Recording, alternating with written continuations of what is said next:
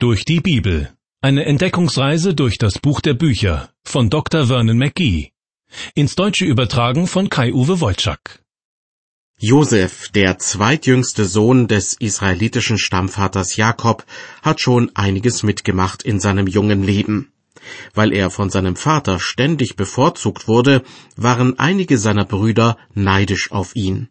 Aus Neid wurde blanker Hass, so dass sie beschlossen, ihn endgültig aus dem Weg zu räumen. Getötet haben sie ihn dann doch nicht, sondern ihn an geschäftstüchtige Kaufleute verscherbelt. Als Sklave landet Josef schließlich im Hause des ägyptischen Finanzministers Potiphar. Doch dessen Frau will Josef zu ihrem geheimen Liebhaber machen. Josef lehnt ab. Daraufhin denkt sich Potiphars Frau eine Lügengeschichte aus und behauptet, dass Josef sie belästigt habe. Josef landet deshalb als Unschuldiger im Gefängnis. Endstation, so scheint es. Denn in Ägypten gibt es niemanden, der ein Interesse daran haben könnte, einem fremden jungen Mann aus Kanaan beizustehen und von seinem Vater Jakob kann Josef ebenfalls keine Hilfe erwarten, denn Josefs Brüder haben ihm erzählt, dass er von einem wilden Tier angefallen und getötet worden sei. Endstation Gefängnis. Das ist die Situation von Josef am Ende von Kapitel 40 im ersten Mosebuch und auch am Anfang von Kapitel 41. Und genau dort steigen wir jetzt wieder in den Bibeltext ein. Schön, dass Sie dabei sind. Herzlich willkommen zur Sendereihe durch die Bibel. Josef im Gefängnis, in einer schier aussichtslosen Lage, vergessen, verzweifelt, verloren. Einen Rechtsbeistand, der ihm dabei helfen könnte, seine Unschuld zu beweisen, gibt es nicht.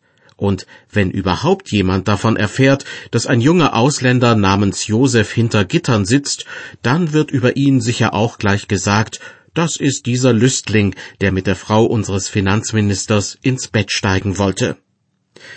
Doch kaum zu glauben, bei allem, was Josef in Ägypten erlebt, hat auch Gott seine Hand im Spiel. Selbst diese schreckliche Zeit im Gefängnis muss sein, damit Josef im richtigen Moment am richtigen Platz ist, um dabei zu helfen, Gottes besondere Pläne zu verwirklichen. Ich persönlich wünsche mir, dass ich künftig noch viel besser erkennen kann, wie Gott in meinem Leben wirkt. Wenn ich dunkle Zeiten durchmache, geplagt von Angst, Trauer oder Krankheit, dann kommt es mir manchmal vor, als ob auch ich in einem Gefängnis sitzen würde. Draußen vor den vergitterten Fenstern geht das Leben weiter, ich aber sitze drinnen und weiß mir nicht zu helfen. Nur der Gedanke, dass Gott auch aus dieser schlimmen Situation etwas Gutes erwachsen lassen kann, dieser Gedanke lässt dann langsam in mir die Hoffnung wieder keimen. Wie Josef mit seiner Gefängnissituation umgegangen ist, wird im Bibeltext nicht ausdrücklich erwähnt. Ich könnte mir vorstellen, dass er nicht nur Lobpsalmen gesungen, sondern sich auch manche Nacht in den Schlaf geweint hat. Kapitel 41 beginnt mit den Worten Und nach zwei Jahren hatte der Pharao einen Traum. Das bedeutet, dass Josef mindestens zwei Jahre gefangen gehalten wurde, vielleicht aber auch schon ein oder zwei Jahre bevor er zwei Mitgefangenen ihre Träume gedeutet hatte. Zwei Jahre nach dieser Episode ruft der Pharao Josef zu sich, um eine Deutung für seinen Traum zu bekommen. Was Josef dem Pharao mitteilt, ist so überzeugend, dass ihn der Pharao zum Verwalter von ganz Ägypten beruft. Dann heiratet Josef, und zwar Asenat, die Tochter des Priesters von On. Ihre beiden Söhne heißen Manasse und Ephraim, so wie die beiden Volksstämme, die ja irgendwie auch zu den zwölf Stämmen Israels gerechnet werden. Obwohl es dann dreizehn Stämme sind, wenn man Manasse und Ephraim berücksichtigt. Wie ist das zu erklären? Ganz einfach. Der Stamm Josef, einer der zwölf Stämme Israels, wird in die Teilstämme Manasse und Ephraim aufgeteilt. Und das kommt daher, weil der alte Jakob kurz vor seinem Tod seine beiden Enkelsöhne Manasse und Ephraim gewissermaßen adoptiert. Er billigt ihnen, den Enkelsöhnen, die gleichen Rechte zu wie seinen Söhnen. In Kapitel 48 wird davon noch die Rede sein. Zurück zu Josef, der in Ägypten eine beispiellose Karriere macht. Gewissermaßen vom Tellerwäscher zum Millionär, obwohl seine Karriere nicht so sehr vom Geld geprägt ist, sondern von der Vollmacht, die ihm der Pharao überträgt. Diese Vollmacht erweist sich gleichzeitig aber auch als eine göttliche Vollmacht. Wie vorhin schon gesagt, bei allem, was Josef in Ägypten erlebt, hat Gott seine Hand im Spiel. Gott ist bei ihm, als er hilflos im Gefängnis sitzt, aber auch, als er sein Büro im Palast des Pharaos bezieht. Wer weiß, vielleicht kann Josef schon zu diesem Zeitpunkt erkennen, dass die schwere Zeit im Gefängnis erste Früchte hervorbringt, die ihm in seiner neuen Position nützlich sein können. Zum Beispiel Geduld. Im Römerbrief des Apostels Paulus heißt es ausdrücklich, wir rühmen uns auch der Bedrängnisse, weil wir wissen, dass Bedrängnis Geduld bringt. Bevor wir uns gleich dem Bibeltext aus dem ersten Mosebuch zuwenden, möchte ich nochmals daran erinnern, dass Josef im Gefängnis Bekanntschaft mit zwei Männern gemacht hat, mit dem Mundschenk und mit dem Bäcker des Pharaos. Beide hatten sich irgendetwas zu Schulden kommen lassen und waren deshalb im Gefängnis gelandet. Beide hatten je einen Traum, zu denen sie von Josef eine Deutung bekamen und wie von Josef vorausgesagt, wurde der Mundschenk wieder in sein Amt eingesetzt, während der Bäcker sterben musste. Den Mundschenk hat Josef dann noch gebeten, beim Pharao ein gutes Wort für ihn einzulegen. Doch diese Bitte geriet beim Mundschenk in Vergessenheit.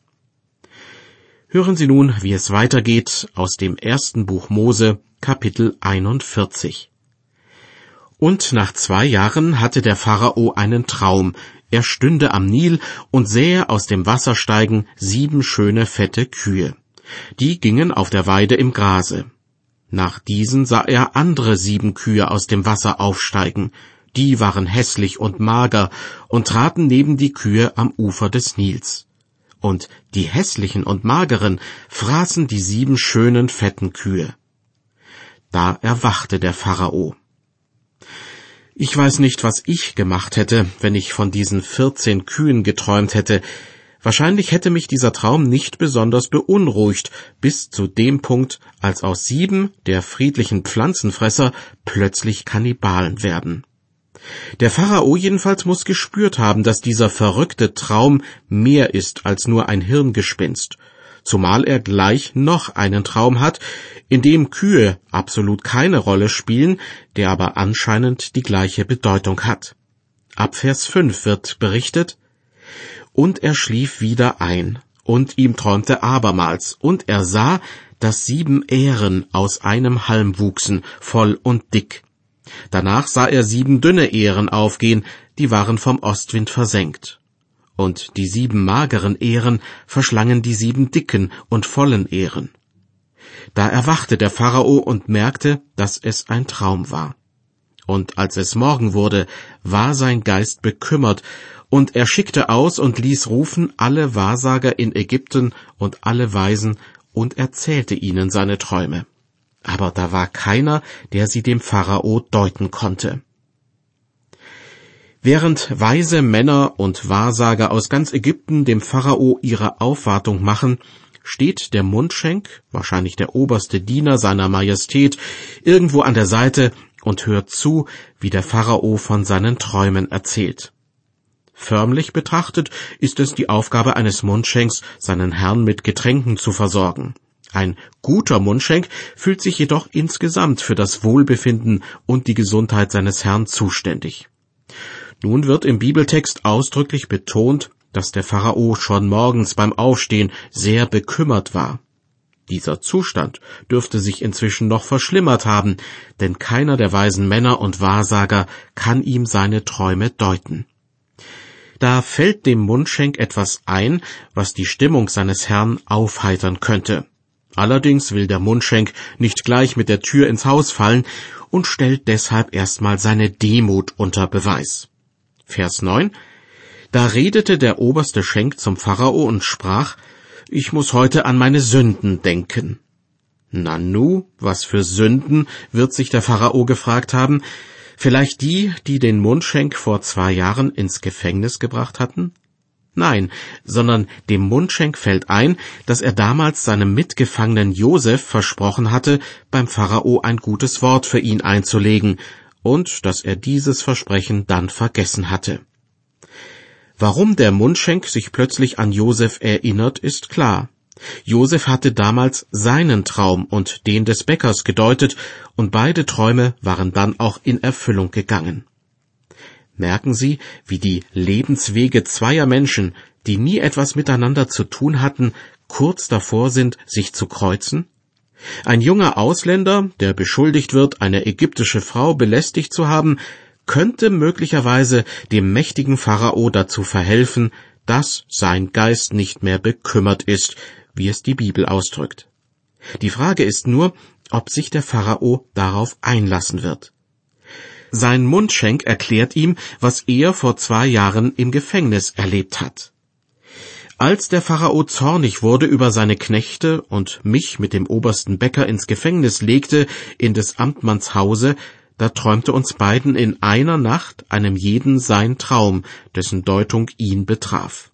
Da war bei uns ein hebräischer Jüngling, des Amtmanns Knecht, dem erzählten wir's, und er deutete uns unsere Träume, einem jeden nach seinem Traum. Und wie er uns deutete, so ist's gekommen, denn ich bin wieder in mein Amt gesetzt, aber jener wurde aufgehängt. Auf einmal bekommt das, was wir als völlig sinnlos empfunden haben und was vor allem für Josef eine schlimme Erfahrung war, nämlich sein langer Gefängnisaufenthalt, einen Sinn.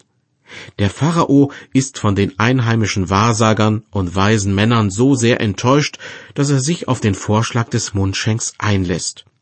Spätestens an dieser Stelle wird deutlich, dass das, was Josef durchgemacht hat, einem höheren, einem göttlichen Ziel dient. Vers 14 da sandte der Pharao hin und ließ Josef rufen, und sie ließen ihn eilends aus dem Gefängnis. Und er ließ sich scheren und zog andere Kleider an und kam hinein zum Pharao. Eine unscheinbare Bemerkung in diesem Vers scheint mir gar nicht so unwichtig zu sein. Josef ließ sich scheren. Heute würde man sagen, er ließ sich rasieren, obwohl das für einen Juden oder einen Hebräer damals völlig unüblich war. Warum tat er es dennoch? Wahrscheinlich, um sich den Ägyptern gleichzustellen. Noch heute kann man auf alten ägyptischen Darstellungen erkennen, dass die Ägypter in aller Regel keine Bärte trugen. Nur manche Regenten hatten unter dem Kinn einen Bart, der aber oftmals so seltsam geformt war, dass man in manchen Fällen von einem künstlichen Bart ausgehen kann. Josef passt sich also dem Durchschnittsägypter von damals an. Auch die anderen Kleider, die er anzieht, entsprechen sicher dem, was man zu seiner Zeit in Ägypten trägt. Damit bereitet er sich vor auf seine neue Aufgabe, die vor ihm liegt, ja auf einen komplett neuen Lebensabschnitt und dafür ist er auch bereit, die Zeichen seiner Herkunft abzulegen und sich ganz auf die Menschen im Gastland Ägypten einzulassen. Wie Sie wissen, bin ich davon überzeugt, dass man viele Ähnlichkeiten entdecken kann, wenn man das Leben Josefs mit dem Leben Jesu Christi vergleicht. Hier haben wir wieder einen solchen Vergleichspunkt. Denn Jesus war bereit, seine göttliche Würde hinter sich zu lassen, als er in Gestalt eines kleinen Kindes auf die Welt kam. Im Philipperbrief heißt es, er entäußerte sich selbst und nahm Knechtsgestalt an, ward den Menschen gleich und der Erscheinung nach als Mensch erkannt. Zurück zu Josef. Er entäußert sich sozusagen, indem er sich so frisiert und anzieht, wie es in Ägypten damals üblich ist und so tritt er dem mächtigen Pharao gegenüber. Weiter im Bibeltext, erstes Buch Mose, Kapitel 41, die Verse 15 und 16.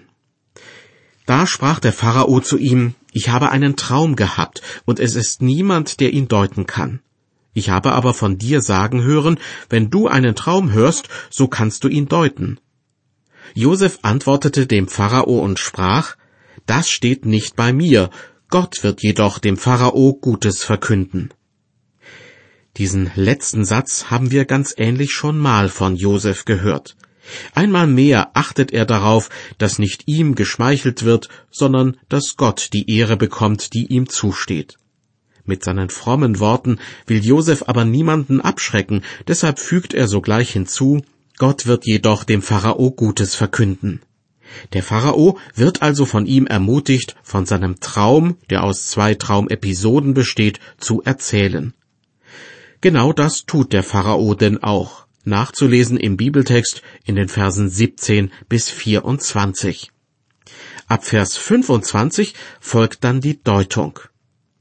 Josef antwortete dem Pharao, beide Träume des Pharao bedeuten das Gleiche. Gott verkündet dem Pharao, was er vorhat. Die sieben schönen Kühe sind sieben Jahre, und die sieben guten Ehren sind dieselben sieben Jahre. Es ist ein und derselbe Traum. Die sieben mageren und hässlichen Kühe, die nach jenen aufgestiegen sind, das sind sieben Jahre, und die sieben mageren und versenkten Ehren sind sieben Jahre des Hungers. Das meinte ich, wenn ich gesagt habe zum Pharao, dass Gott dem Pharao zeigt, was er vorhat. Siehe, sieben reiche Jahre werden kommen in ganz Ägyptenland. Und nach ihnen werden sieben Jahre des Hungers kommen, so dass man vergessen wird alle Fülle in Ägyptenland. Und der Hunger wird das Land verzehren, dass man nicht wissen wird von der Fülle im Lande vor der Hungersnot, die danach kommt, denn sie wird sehr schwer sein das aber dem Pharao zweimal geträumt hat, bedeutet, dass Gott solches gewiss und eilends tun wird. Sie merken schon, aus der einfachen Deutung eines Traums wird fast so etwas wie eine prophetische Vorhersage. Sieben Jahre voller Überfluss und sieben Jahre Hungersnot werden über das Land kommen. Dass Gott dem Pharao dies vorher mitteilt, gibt ihm die Möglichkeit, sich und seine Landsleute darauf vorzubereiten. Genau dazu fordert Josef den Pharao auf. Vers 33 und folgende.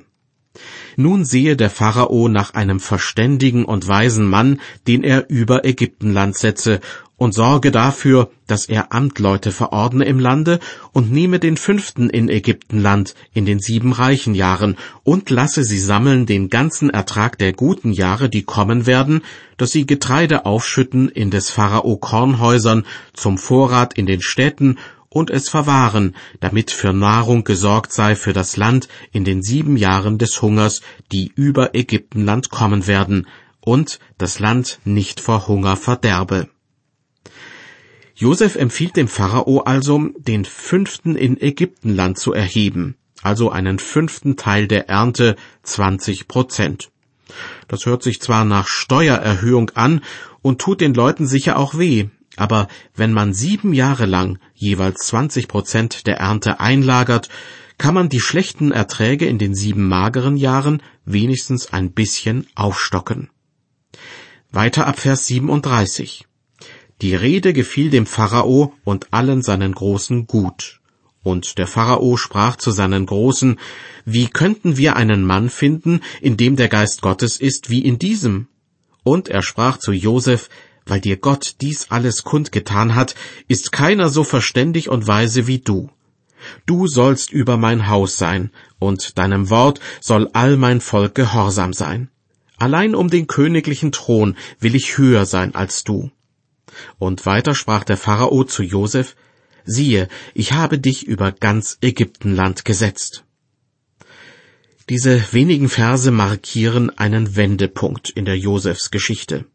Aus dem Gefängnisinsassen, der vergessen, verzweifelt und verloren dahin vegetiert, wird ein anerkannter Mann mit weitreichenden Befugnissen. Er ist der Einzige, der den Traum des Pharaos deuten kann und der außerdem mit Zuversicht und Weitblick vorschlägt, wie man der drohenden Katastrophe entgehen kann. Selbst der Pharao merkt, dass der eine und wahre Gott seine Hände mit im Spiel hat. Weil dir Gott dies alles kundgetan hat, sagt er, ist keiner so verständig und weise wie du. Dabei hätte der Pharao auf Josefs Traumdeutung auch ganz anders reagieren können. Denn eine Hungersnot in anderen Teilen des Nahen Ostens war für den Pharao durchaus vorstellbar. Viele Länder dort leiden regelmäßig unter großer Dürre, so dass die Ernteerträge äußerst dürftig ausfallen. Aber Ägypten war ein Sonderfall. Wichtige Teile des Landes wurden nämlich bewässert, nicht durch riesige Sprinkleranlagen oder durch Wasserkanäle, die das Land durchzogen, sondern durch den Nil. Der obere Teil dieses riesigen Stromes, auch blauer Nil genannt, entspringt in Zentralafrika und versorgt mit seinen Wassermassen auch das weit entfernte Ägypten. Die Niederschlagsmengen sind in vielen Teilen des Landes äußerst gering. Im Nildelta oder am Roten Meer sind es gerade mal fünf bis dreißig Millimeter pro Jahr. Doch zum Glück trat der Nil jedes Jahr über die Ufer und überflutete ganze Landstriche. Dabei gelangte auch jede Menge Schlamm auf die ausgetrockneten Böden und machte sie fruchtbar. Seit dem Bau des Aswan-Staudammes im 20. Jahrhundert sind diese Effekte nicht mehr so stark. Aber in der langen Zeit davor war der Nil ein verlässlicher Garant für gute Ernteerträge in einem breiten Streifen entlang des Nils.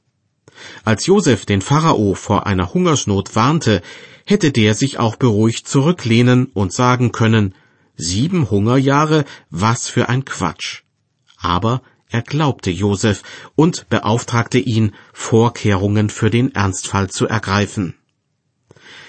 Oft wünschte ich mir, dass auch unsere Politiker einen solchen Weitblick hätten. Vieles, was sie tun und entscheiden, ist nicht viel mehr als ein Erste-Hilfe-Einsatz. Oft wird nur der Anschein erweckt, dass ein Missstand auf Dauer beseitigt wird.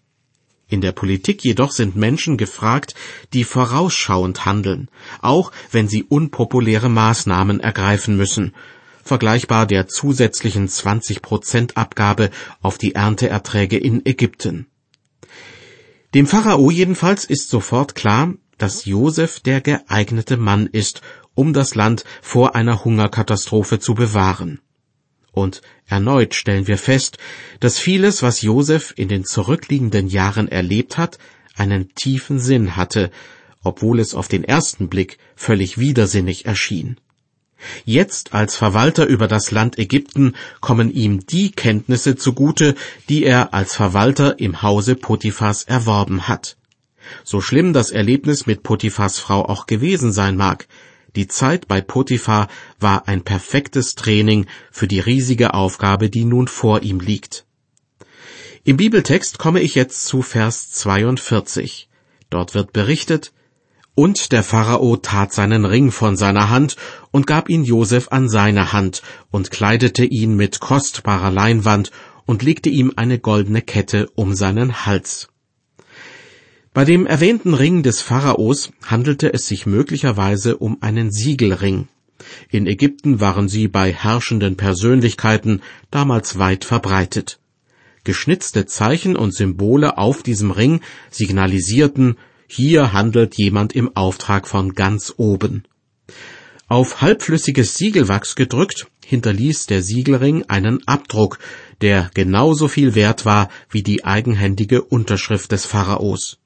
Dass Josef tatsächlich diese umfassende Befugnis bekommt, kann man auch aus den Versen 43 bis 45 schlussfolgern. Da heißt es, und der Pharao ließ ihn auf seinem zweiten Wagen fahren und ließ vor ihm her ausrufen, das ist des Landes Vater, und setzte ihn über ganz Ägyptenland. Und der Pharao sprach zu Josef, ich bin der Pharao, aber ohne deinen Willen soll niemand seine Hand oder seinen Fuß regen in ganz Ägyptenland. Und er nannte ihn Zaphenat Paneach und gab ihm zur Frau Asenat, die Tochter Potipheras des Priesters zu On. Von dem Namen Josef gibt es weltweit so viele Varianten, dass man sie kaum aufzählen kann. Giuseppe, Josef, Joe, Seppel oder auch Beppo. Aber nein, der Pharao nennt ihn Zaphenat Paneach. Das ist wahrscheinlich ein koptischer Name und bedeutet möglicherweise der Offenbarer geheimer Dinge. Damit will der Pharao anscheinend auf Josefs Fähigkeit hinweisen, rätselhafte Träume deuten zu können. Ein richtiger Ehrentitel. Die Aufgaben, die auf Josef in seinem neuen Amt zukommen, sind nicht einfach zu bewältigen. Und als nach sieben Jahren die große Hungersnot beginnt, trifft sie nicht nur Ägypten, sondern auch umliegende Länder. Manche Menschen von dort wenden sich in ihrer Not an die Ägypter, denn anscheinend hat sich herumgesprochen, dass die Ägypter für den Notfall vorgesorgt haben. Dank der Weitsicht eines Mannes, der im jugendlichen Alter von 17 Jahren als Sklave zu ihnen gekommen war. Josef, der noch vor wenigen Jahren seinen Brüdern dabei geholfen hat, die Schafe seines Vaters zu hüten, wird zum obersten Beamten Ägyptens befördert. Ob das gut gehen kann? Bestimmt gibt es viele Menschen im Land, die auf Josefs Beförderung neidisch sind. Die Wahrscheinlichkeit ist deshalb groß, dass ihm irgendjemand erneut einen Knüppel zwischen die Beine wirft, so wie Potiphas Frau es mit ihrer Lügengeschichte getan hatte. In der nächsten Ausgabe der Sendereihe Durch die Bibel erfahren Sie mehr. Ich hoffe, Sie schalten dann wieder ein. Bis dahin Gottes Segen mit Ihnen.